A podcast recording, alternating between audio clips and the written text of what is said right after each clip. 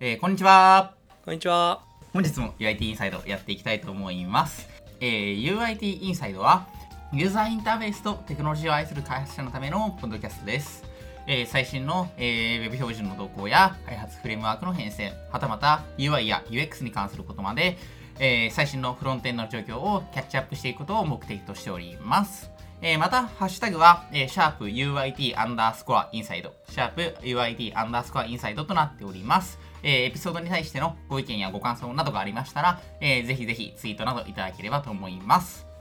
ということで、本日はですね、えー LINE のフロントエンドエンジニアのゴールデンウィーク3日目ということで、えー、と今日ゲストに追原さんを招待して、えーパルスオキシメーターについて話していきたいと思います。えー、折原さんよろしくお願いいたします。はい、お願いします。ではですね、えっと、まず、折原さん、えっと、以前一度 UIT インサイド出演していただいたと思うんですけど、えっと、軽く自己紹介をお願いできますでしょうか？はい。えっ、と、自分も同じく UIT チームで UIT Dev1 チームに所属しているエンジニアです。UIT Dev1 チームは主に LINE ニュースの開発をやっている部署になります。ではでは、えー、折原さんよろしくお願いいたします。今回ですね、ゴールデンウィークで、えー、やった内容について簡単に紹介してもらってもよろしいでしょうか？はい。えっ、と、ちょうどゴールデンウィーク入る直前ぐらいのニュースで、えーコロナ対策としてパルスオキシメーターが有効じゃないかっていうようなニュースが流れてたのを見て、パルスオキシメーターって何だろうっていうのを調べてたら、まあ、あの血中酸素が測れるものなんだなっていうのを、うんうんうんえーと調べて分かってでどうやって血中濃度を測るのかなと思ったらまあセンサーで測れるんですけどそのセンサーが偶然手元にあって でそのセンサーを使ってみてあでも自分でもパルスオキシメーター作れるじゃんと思ってやってみたのがきっかけです。パルスオキシメーターっていうのは、えっと、コロナの重症度合いみたいなのがわかるんですかね？あそうですねあの血中酸素濃度が分かって要は息苦しいとかいう呼吸系の症状を訴えてる人はどんどんその血中酸素濃度が下がっていくらしいんですね。なのでパルスオキシメーターで測って普通100%とか99%ぐらいの血中酸素濃度が正常らしいんですがそれが95とかを切ると症状があんまりなくてもいや本当は苦しいはずとか実は症状が悪化してるみたいなことがあって、まあ、早期発見だったり重症化する前に発見できるみたいならしいですね。はいまだ症状は出てないけれども、その問題が体にあるかもしれないっていうのがわかるっていうやつなんですよね。そうですね、まあ、ただ95%とかを切ってるともうそもそもかなりかなり苦しいらしいので はいはいはいはい。無症状ってことはないとは思うんですがい一応そういうのが無症状の人でも分かるっていうのをはいはいはい。宣伝してましたねで、それが、そのセンサーが手元にあったって感じなんですね。そうですね血中酸素濃度を測れるセンサーもともとは心拍数を測ることをやりたくて心拍数が測れるセンサーをいろいろ買ってたんですけどはいはい。それの中の一つにその血中酸素濃度が測れるものがありまして最近のフィットビットとかそういうウェアラブウェアラブル系で心拍数を測れる機械でもいくつかこういうセンサーがついてるらしくて内蔵されてるセンサーによってはその心拍数が測れるウェアラブルデバイスでも一緒に血中酸素濃度が測れるデバイスも売り始めてるようですね。ああ、なるほどなるほどなるほど。今回それを、えっと、物理的に自作したっていう感じなんですか？そうですね。センサーにコードをつないで Arduino と接続してそれを Web にっていう感じですね。なるほどなるほど、えー結構面白そうなテーマですね。ちょっとそこを詳しく聞いていければと思います、これちょっと技術的な部分から先に聞いてもいってもいいですか？今回多分これいわゆる IoT っていう分野に入るかなと思うんですけどなんかその部分ってコード書くのとかってその、まあ、プログラミングはある程度必要なのかなと思うんですけどなんかこういった技術でやったとかってあるんですかね？そうですね。あの Arduino をどうしても通さないといけなかったので Arduino のデータをどうにかパソコンに送りたいっていうところでやり方としては無線で送るか、まあ、有線で送るかがあるんですが無線だと Bluetooth とかが結構最近主流なんですが自分はあの USB でシリアル通信をすることにしてみました。あありがたいことにノードのパッケージのノードシリアルポートっていうのがあってまさしく USB でシリアル通信をするためのに特化したデバイ、えーに特化したモジュールがあってそれを使うと Arduino が出力している情報をもうすぐノードで取得することができるのであそこからもう Web に持っていくのはもうフロントエンジニアとしては簡単な作業なので、はいはいはいはい。ハードルはそんなになかったかなっていう感じでしたということはそんなにアルディーノ側のコードはほぼ書かなくていいって感じですかね。あそうですね。Arduino は本当にただ出力をしてさえすれば大丈夫って感じです。ポートに出力するだけで、まあ、あとは全部 Node.js の世界で実装できたって感じなんですね。そうですそうです。ということは、まずはまあ、センサーから Arduino にデータを流して Arduino から Node.js、まあ、USB 経由で Node.js で受け取って、まあ、それを可視化していったって感じですかね。そうですね、はい、可視化とかはどういう感じでやっていったんですか？ここでちょっとややこしいことがあって、うんうん。えっと、あウェブの更新頻度ってそんなに秒間何個とかないと思うんです。センサーデータは秒間すごい量のデータを送ってくるのでこれを WebSocket でさばくようにえー設計しています。で WebSocket だとあの1秒間にそれこそす30とか60とかあったとしてもそのデータをフロントが受けることができるのであとはブラウザの処理スペックとの相談なんですが事実、えー、と理論的にはデータを流すことができるっていうことが大事なのでこれで WebSocket を選定しましたね。うんうんうんうん。なるほど。な実際これ HTTP リクエストな初めから結構そこってフロントエンド的に厳しそうだなって思って WebSocket をまあす初っ端から選定していったって感じなんですかね。IoT を、まあ、以前からやってたことがあって、はいはい。HTTP リクエストでやってたこともあるんですけど、はい。その場合すごい量のサーバーレスポンスを考えなきゃいけないことになるので、はいはいはい。まあまあパッと聞いただけでも重そうだなっていうのもあるんですが、そうね。うん。ある程度データをまとめて例えば2秒か3秒分のデータを送るとかそういうふうに効率化することはできるんですけどやっぱりリアルタイム性をできるだけ出したいのでああはいはいはい。でそういう時に2秒分のデータを一気に渡すっていうよりかはやっぱちっちゃく細かめに渡したいっていうところで僕は WebSocket が今のところ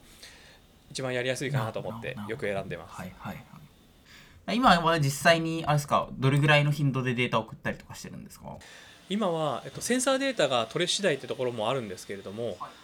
基本的には秒間でも20から30ぐらいのデータ結構送るんですね。ますね。でそれこそあのあまりフロントエンジニアとか結構そのレイヤーの高い層を作っているとあんまり意識しないんですけどデータを落とすってことが平気であはいはいはい。途中でパケットが抜けるっていうことがあるんですけど要はセンサーからデータを取ってアルドゥイノがそれをシリアル通信で送ろうとする過程でデータが微妙に壊れるってことがあってで壊れた時に修復するってことももちろんできるんですけどあまりそこまで丁寧に書いてはコードを書いてはいなくて JSON でパースしたいのでもう JSON パースをそのまま読んじゃうんですね。ただ JSON の形式が壊れてるので、えー、と パースできないみたいなことになってたのでいくつかデータを落としちゃってはいうんうんうんうんなるほどなるほど。だから精度精度みたいなのがやっぱり多少は関わってくる領域なんでそこは今回ははい、はい。まああのノイズに関しては共有するみたいな形でやっていったって感じなそうですね、はい。ちょっとそのフロントエンドで可視化した部分。まあここって結構フロントエンドエンジニアだからまあせっかくだしいい感じに可視化したいなみたいなところとか出てくると思うんですけどフロントエンドで書いてあるこれはキャンバスとかで書いたんですかね？そうですね。あの最初キャンバスを想定してたんですが、えっと、キャンバスでもちろん綺麗に書けるんですが今回はドムだけでやっていて。ほうほうほうほう。あのローテクですごいもう言うのも恥ずかしいんですがあのドムをドムを要はあの今回緑のグラフでこう出しているんですが、はいはいその緑のグラフの高さ分のドムを用意してはいでそれをこうどんどんアペンドチャイルドでプッシュしていくんですね。うんうんでセンサーデータがある程度溜まったら後ろからポップしていくようにしていてただ本当に配列がぐるぐる回ってるだけで。はいはいはいで,、はい。まあ、でも見た目的にはどんどんドムが押し出されて古いドムはどんどん左にこう流れていくので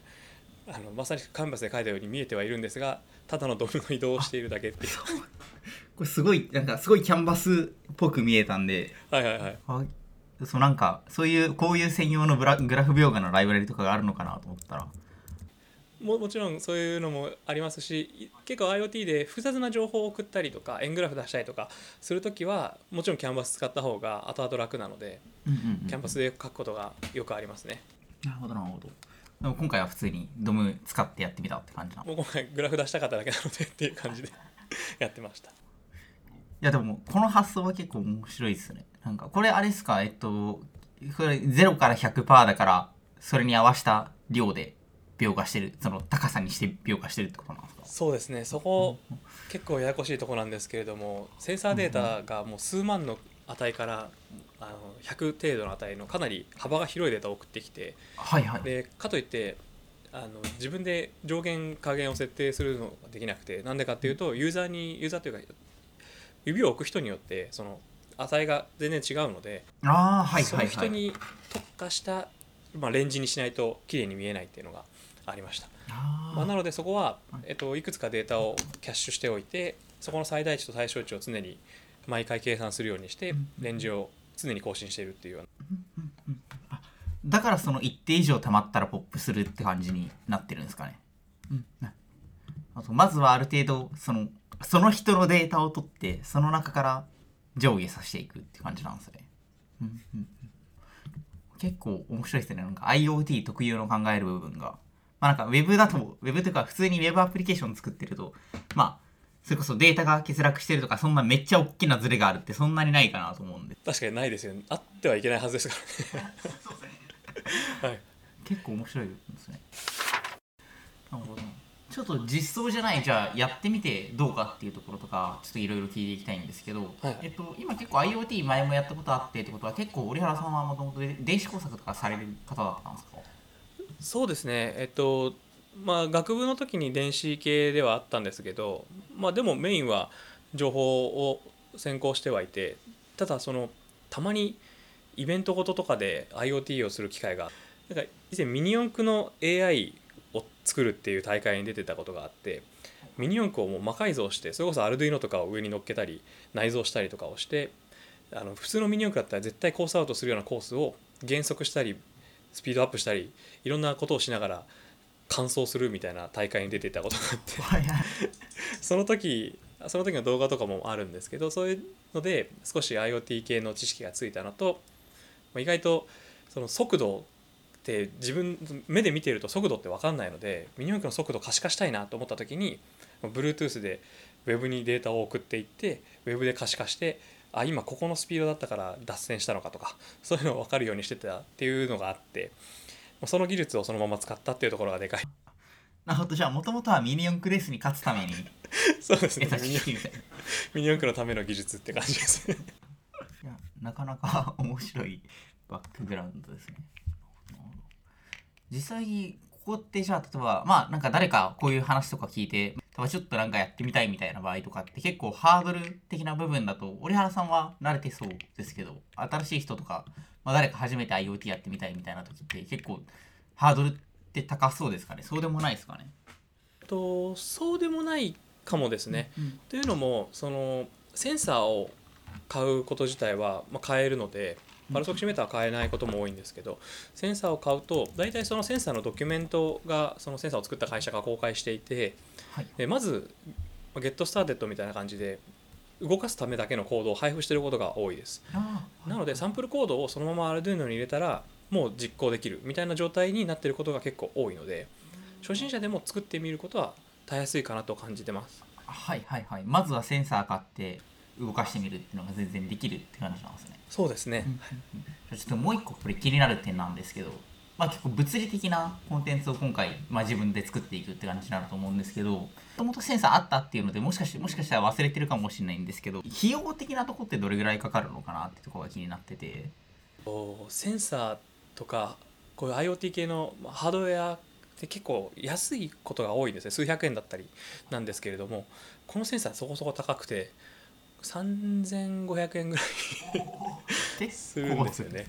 でセンサーにしてはかなり高くて正直パルスオキシメーターってそれこそ3000円台だったり4000円ぐらいなのでほとんどセンサー代なのかなってちょっと想像してみたりとかまたはもっとそのレガシーなセンサーを使って安く抑えてるのかちょっとわからないんですが一般的にセンサーとして売られてるのは3500円ぐらい。でもしあの初めてやる人で Arduino が手元にないっていうと Arduino 代も入れてまあもろもろなんだかんだで7000円ぐらいかかってしまうかもしれないですね。ただ Arduino って結構一回買ってしまうといろんなセツールと使えセンサーとかと使えるって感じですよね。そうですね Arduino 1個あれば本当に何でもできるのでうんうんうん1個あれば全然楽しめるし今後も活用できるんでおすすめですね。私もやってみようかな。なんか玉田さん他に質問とかありますか？聞いてみたいことありますか？とハーハード面で僕そうですねむ昔あの部屋の気温をあの気温とか湿度とか取って、まあ、あのマカレルにっていうそのなんていうんですかねその監視外形監視サービスに送ってその外から部屋の温度見るっていうのをややったことあったんですよ。で結構あれですねあのそのハード面もそうですけどなんかしハード面ならではの例えばそういうこの抵抗とかどこに刺せばいいんだみたいなそういう知識っていうのをがすごいあの情報系出たはずなのに全然 頭からすっぽり抜け落ちててすごい試行錯誤しながらだったんですけどもそういう知識とかはどうですかね？自然と身につくんですかね？そういう IoT ならでは。そうですね。そこそこハードルが高いようには僕もまだ感じてはいますし僕もがっつりその電子工作とかに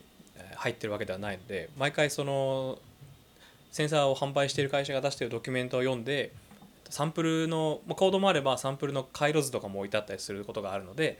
この通りつないでみるとかでやってみたりで Arduino スペースセンサー名とかで検索するとあ。の結構誰かがやってくれてたりしてで写真付きで載せてくれてることもまああるので Arduino を使ってる限りは結構そこら辺のハードルは低いのかなって感じがします組み込みとかガチの IoT 始めていくとそこはもう自力でやんなくちゃいけないところかなっていうハードルの高さはあります。そうですよね。うん。なんか、あの、基板とかをこう、中国にこう頼んで、入するみたいなのよく見るけど、まずその基板どうやって作るのそうですよね。はい。あでもそういうアルディーノ周りっていう、まあそういう情報がすごい充実してるっていうのは確かにそうですね。朗報ですね。うんそんな感じですかね。はい。というわけでですね、えっ、と、本日は、えー、折原さんをゲストにですね、えっ、と、パルスオキシメーターの、えーを作ってみたっていうところと、まあ、IoT× フロントエンドっていうところについて話してもらいました。えー